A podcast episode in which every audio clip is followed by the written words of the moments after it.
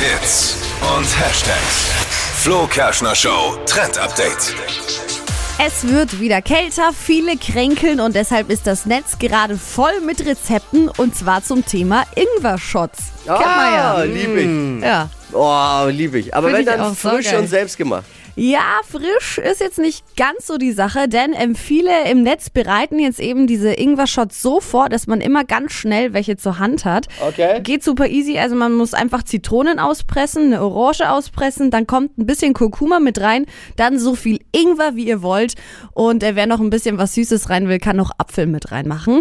Das Ganze kommt dann einfach in so Eiswürfelform mit rein und ab in die Gefriertruhe und dann kann man sich immer so einen Eiswürfel mit heißem Wasser Oh, aufgießen gut. und hat ganz schnell einen Ingwer-Shot zur Hand. Oh, das ist wirklich gut. Ja. Weil das ist ja schon immer ein Aufwand, also Ingwer auch entsaften und so, wenn man das dann so. Das machst du-.